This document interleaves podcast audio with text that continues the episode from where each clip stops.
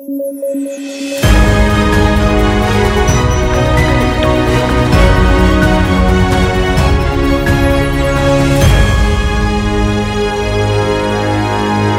Buenas tardes, yo soy Paolo Benza y esto es Debate, el podcast de coyuntura de sudaca.pe.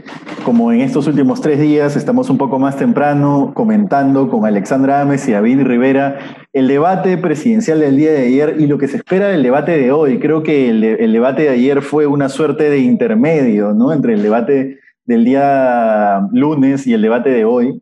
Eh, todos esperaban que sea un debate más bajo, en opinión personal creo que hubo muy poquito. Fue demasiado premio para Pepe Vega que los, que los canales mencionaran luego que abandonó el debate, creo que el tipo iba a salir del debate igual eh, de mal parado como ha, ha, estado en las elecciones, es decir, en el rubro otros, no iba a subir mucho, creo que incluso ha ganado más de lo que hubiera ganado debatiendo, eh, yéndose por acción de eh, la prensa que después del debate le preguntó incluso a varios candidatos qué opinaban de su salida, todos muy astutos o quizás no había que serlo tanto, dijeron que era cosa de él y que no podían comentar nada al respecto y se dedicaron a hablar de sus propuestas, ¿no? Pero ese es un comentario. Y el otro comentario que les voy a hacer es, Hernando de Soto creo que cumplió con hacer el papelón que habíamos dicho que iba a hacer.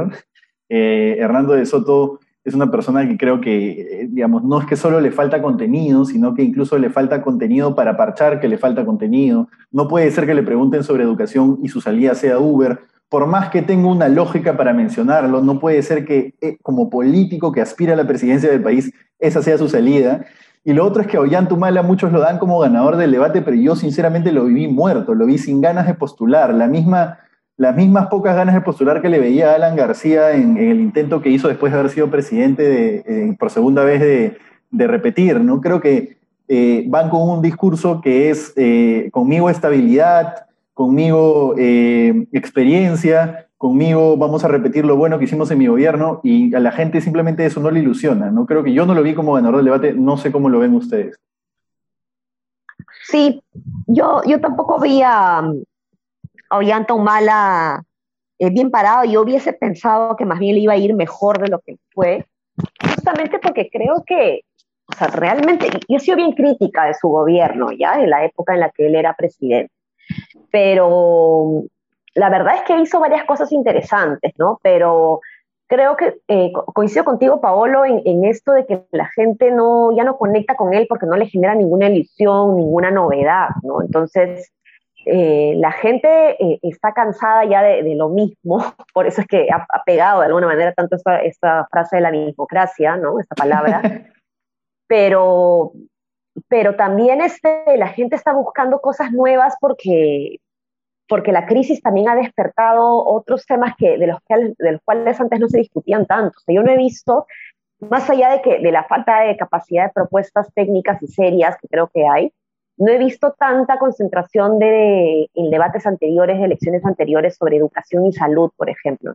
No se está analizando a profundidad, se sigue hablando a temas de muy corto plazo, pero por lo menos ahora se está dando una mayor relevancia, ¿no? Entonces, eh, creo que los candidatos no, no están conectando con esa necesidad de, de, de, de, ir más allá, ¿no? La gente, los candidatos están haciendo propuestas más de lo que van a hacer en estos primeros seis meses, ¿no? Pareciera como si le estuvieran preguntando a Sagasti qué vas a hacer con la gestión de las vacunas, cuando eso es una pregunta que realmente debería ya estar resuelta para el próximo eh, presidente, ¿no? Pero lamentablemente no lo está. Entonces tenemos medidas demasiado cortoplacistas, la pandemia hace que haya mucha incertidumbre respecto a lo que pueda pasar y ahí es donde yo no veo realmente propuestas que, que nos saquen de, de, esta crisis de verdad. Eh, a ver, sobre eso, bueno, el debate fue misio, ¿no? Insípido, intrascendente, eh, fue, yo, fue peor, yo esperaba un debate aburrido, tal vez, tal vez lo peor fue, a ver, De Soto estuvo peor de lo que yo pensaba en realidad, eh, y ayer después de escucharlo me quedó clarísimo que De Soto sería un gobierno peor que el de PPK, o sea, PPK tenía más conexión con el Perú que la que tiene De Soto. De Soto, sí. efectivamente, creo que Mala se lo dijo, habrá viajado por todo el mundo, lo conocerán muchas personas, pero el tío está en otra. Eh, ya, ya, ya antes me parecía que era una opción válida de derecha, ya a mí ya me da pánico, ¿no? Pues un gobierno así de superfluo. Eh, Humala, creo que tiene el problema que está intentando ser un estadista, ¿no? Y él era un buen candidato cuando no era eso. Claro.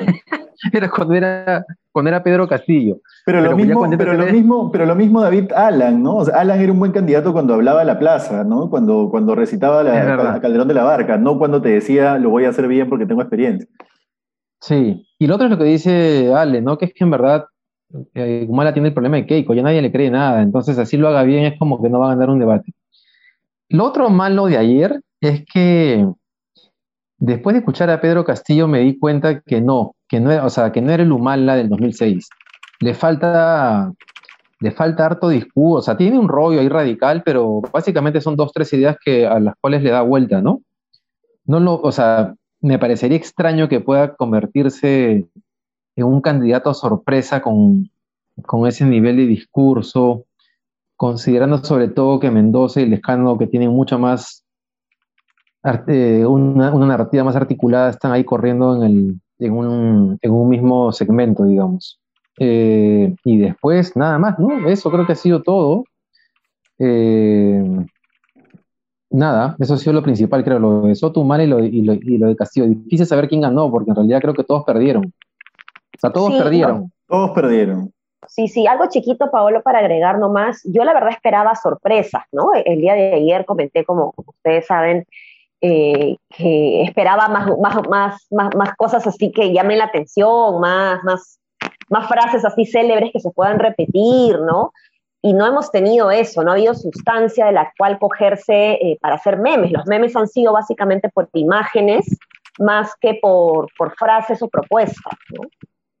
Sí, sí, los memes han sido contra De Soto sobre todo, ¿no? Sí, sí, no, De Soto es, el, personaje, el candidato, perdón, de toda la elección que más se parece a su personaje de sátira, ¿no?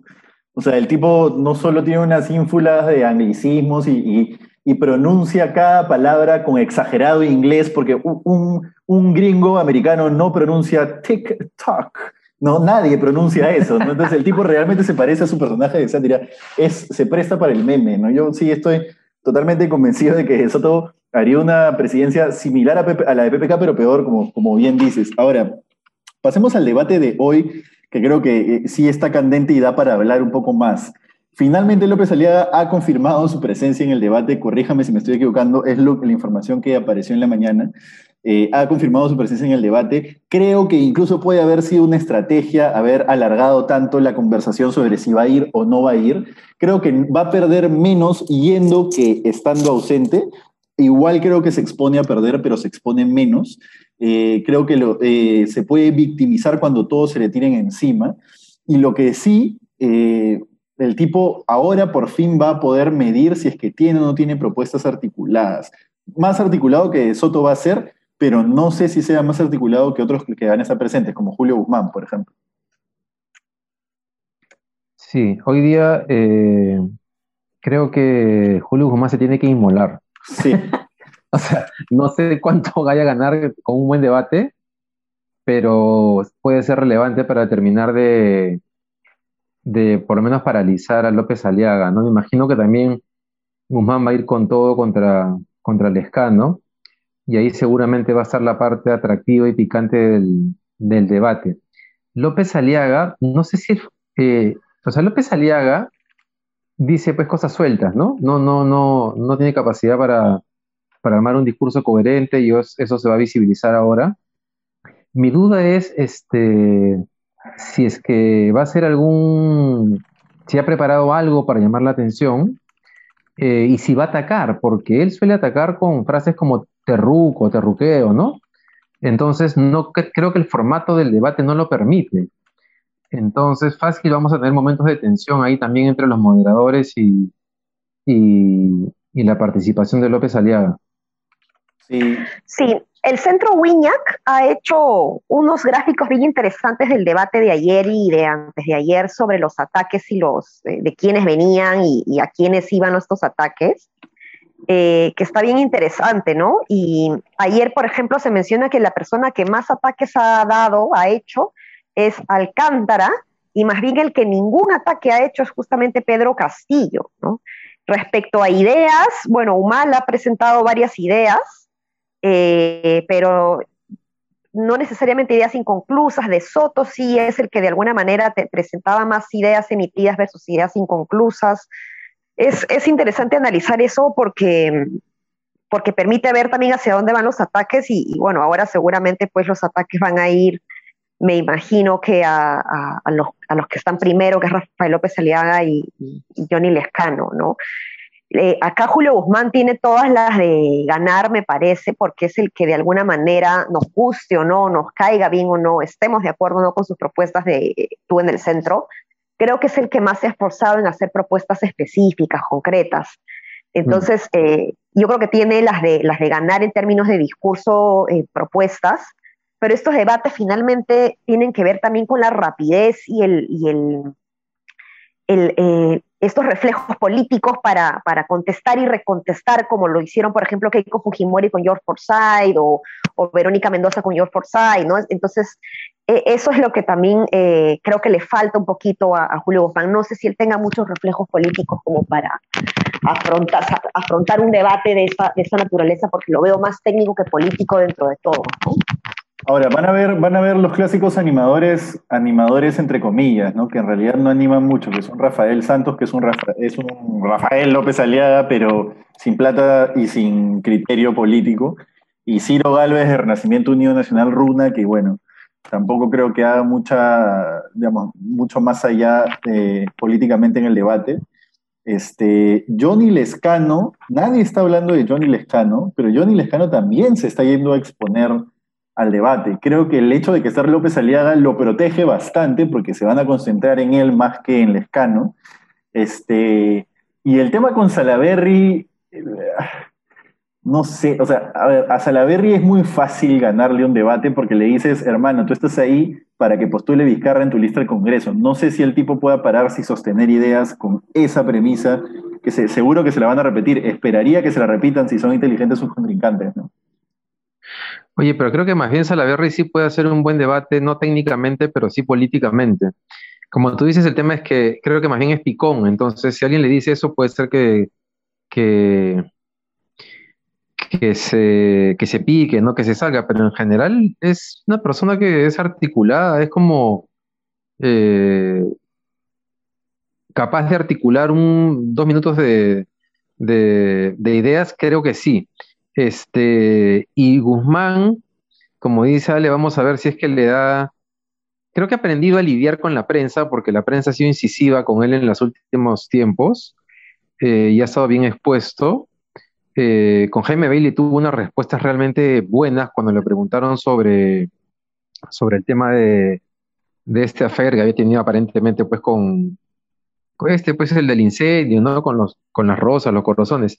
Pero él salió muy bien y tuvo una respuesta súper buena, ¿no? Sí. Eh, pero vamos a ver ahora si es que le da, si, si es que le es suficiente para enfrentar a, a alguien como López Aliaga, que es un animal que va a atacar, Salaberry, que puede ser ácido, y Lescano, que si bien falló en el primer debate, yo espero, ¿no? Si es que Lescano tiene algún tipo de, digamos, de sentido común, de darse cuenta que no le fue tan bien y venga más preparado, porque si Lescano llega como al primer debate, probablemente termine como el primero, o sea, entre los mejores, porque sabe hablar, ¿no? Por, su experiencia en el Congreso, pero sin demostrar por qué va primero en las encuestas, lo cual pone en riesgo que pase a segunda vuelta, o pondría en riesgo que pase a segunda vuelta. Ahora, Ale, perdóname, dale tú. Eh, no, solo una, duda. Eh, ¿Ipsos ya está en campo o arranca campo mañana? Lo inteligente sería que arranque campo mañana. Mira, justo eh, en un chat hicieron ese comentario con esa info. Creo que ya arrancaron hoy día, pero siguen mañana. Ya, ya, ya. Porque lo otro que estaba pensando también, y, se va a sumar lo que yo digo a, es un argumento más a, la hipótesis que tengo, si es que empieza campo, si es que ya empezó campo, eh, si es que no ha empezado campo, digo, es que de alguna manera me parece que este último debate puede beneficiar más a los candidatos que están participando en este último, como que la gente mañana si les preguntan, se van a quedar con lo de ayer, o sea, lo de hoy, y de repente el primer debate con Verónica, y con los demás como que ya pasaron a la historia y la gente se, podría centrar o se podría sesgar en, en, lo que vieron el día anterior, ¿no? No lo sé. No lo sé, Claro. que Mira, justo estoy viendo que el, eh, el campo lo están haciendo hoy y lo hacen mañana. O sea que hoy sí van a poder recoger lo de lo anteayer. Y como tú dices, mañana podría este, estar más eh, decidido, definido por lo de hoy, ¿no? Claro, claro. Claro. Oye, el. PPC se ha puesto las pilas. No sé si han visto que Lourdes Flores ha, bueno, que lo haya hecho Lourdes Flores no me parece muy inteligente, pero el PPC está, con- está convocando a una, a un debate, a una mesa donde van a estar ella, eh, Pablo Marisol Secada, Pérez. Marisol Pérez Tello y Carlos Nejos después del debate. Así Sí. que creo que se han dado cuenta que algo pueden levantar, por lo menos pueden pasar la valla tal vez, y se están poniendo las pilas, ¿no? Sí, sí, sí. La verdad que yo no entiendo qué pasó ahí con Marisol Pérez Tello. ¿eh? Yo hubiese sido una excelente candidata y hubiera llegado mucho más lejos que, que Bengolea. Yo creo lo mismo. Ella No hubiese sé. podido haber hecho un- una buena campaña. Pero ¿por qué? ah? ¿Por, por, por qué le tienen tanta fe a Marisol? No me parece una mala candidata, pero mejor que Bengolea, no lo sé. Yo, por ejemplo, creería que Carolina Lizarra hubiera hecho una mucho mejor campaña que Guzmán, ¿no? Pero en este caso sí no, no lo sé. Yo la veo Eh. más bien a, a Marisol Pérez Tello con más reflejos políticos que Carolina Lizarra. O sea, Sí, yo también. Y con más narrativa, con más discurso, ¿no? sí. Claro, Lina hubiese tenido la, la ventaja tal vez de que no, de que no, este, de que no era Guzmán, pero la verdad es que con, con el partido en el gobierno y en esta crisis bien difícil, hay una parte creo que no es, que no era solucionable. Pero bueno, en, en el caso de Marisol sí creo que hubiese sido una buena, una buena política. No sé si le hubiese dado como para que el PP se haga una mejor performance porque el partido está desprestigiado, pero, pero quién sabe. Bueno, ahora, ahora toca apostar un shot cada vez que López Aliaga en el debate diga la mermelada. Mermelada. Odebrecht, Odebrecht, Odebrecht es una buena para emborracharse. Este, y ¿qué más? ¿Cuál es otra de sus, de sus muletillas? El, el grupo de comercio. Este, Rojos. rojos caviares, claro, comunistas. Sí, sí, sí, sí, sí. Vamos a ver, vamos a ver. Yo creo, creo que los debates sirven para esto. Sirven precisamente para que el candidato de este tipo vaya y, y, digamos, se ponga a prueba. También puede ser que, que el tipo salga airoso, como haría un Trump, por ejemplo, ¿no? Trump eh, buscaría cualquier forma de salir airoso destacando con mentiras, este, y probablemente lo lograría. Vamos a ver si López Aliaga también lo puede lograr. No lo sé, pero los debates sirven para esto y son importantes. No sé, cuanto más debates haya, es, es, es mejor, creo. Y Sí, lo- sí, de hecho sería bajísima que haya un debate más el miércoles entre los que, una mezcla entre los que van primero y los que ganaron en, la- en el, en el debate, para que, para que vaya Bengolea, digo, ¿no? Sería sí. seis, seis candidatos, los que van primero y los que ganaron el debate, y ese sería un debate fantástico. Sí, sí, pero difícil organizarlo, ¿no? Porque después salen Sí, las difícil. encuestas, las encuestadoras vendidas, que no sé qué, que no sé cuánto. Este, pero bueno, nada. Eh, ¿al- al- ¿Les queda algún comentario más? No, creo que eso es todo. Nada, un- una, última cosita, recordar nomás que hoy en la Subcomisión de Acusaciones Constitucionales se aprobó el informe que le, pide 10 años de inhabilitación de ejercicio de la función pública Martín Vizcarra. Eh, esto es importante, si bien falta todavía mucho, porque, eh, digamos, eh, Somos Perú está segundo en intención de voto después de Acción Popular y después gracias al músculo de Vizcarra.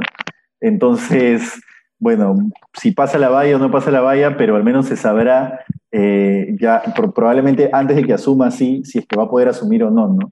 Creo que la figura de Vizcarra es una figura que raramente podrá tener paz política después de su gobierno, ¿no? Entonces, nada, no sé si les queda algún comentario sobre eso para cerrar. No, solamente que las encuestas ya parecen confirmar que Somos Perú va a pasar la valla, ¿no? Lamentablemente. Entonces, algún agradecimiento le deben a, a Vizcarra y bueno, ya hay que esperar a ver si es que el Congreso termina eh, impidiendo que Vizcarra asuma como congresista, que yo espero que sea así para que el señor pueda enfrentar este, sus denuncias, las denuncias como corresponde. Sí, sí, sí. eh, eh, ahora, eh, Somos Perú tiene, tiene bases igual en, en regiones, ¿no? Pero si miramos Lima, eh, ahí la votación de, Somos Perú es bien importante y eso sin duda es, es, Vizcarra, ¿no? Sí, ahora, solo para mencionarlo, el arrastre de Vizcarra podría poner en el Congreso a nuestro tío Alfredo Azurín, que es, para quienes no lo conocen es el de Alerta Aeropuerto, Perú, el de Alerta Aeropuerto Jorge Chávez, que se está postulando al Congreso con Somos Perú, y por ese tipo yo sí, que, yo sí creo que podría votar. ¿eh? Anda, no sabía que estaba postulando. ¿Cuál? ¿El policía? ¿El que detiene a la gente? Alfredo Azurín Loaiza este, el que, el que dice coloración azul turquesa positivo para claro, claro, claro. Anda, no sabía. Yo también ¿Cuál es su nombre? ¿Cuál es su nombre, perdón? Alfredo Azurín Loaiza. Lo buscaré. Alfredo Azurín Loaiza. Nada, eso, nada. Muchísimas gracias por haber estado con nosotros y a partir de mañana jueves volvemos a nuestro horario normal.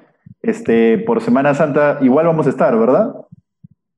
Sí, yo creo que sí. Claro, mañana por lo menos, ¿no? Siempre hay, siempre análisis político que hacer. Nada, muchas gracias y nos vemos mañana. Chao, chao. Listo, nos vemos. Chao.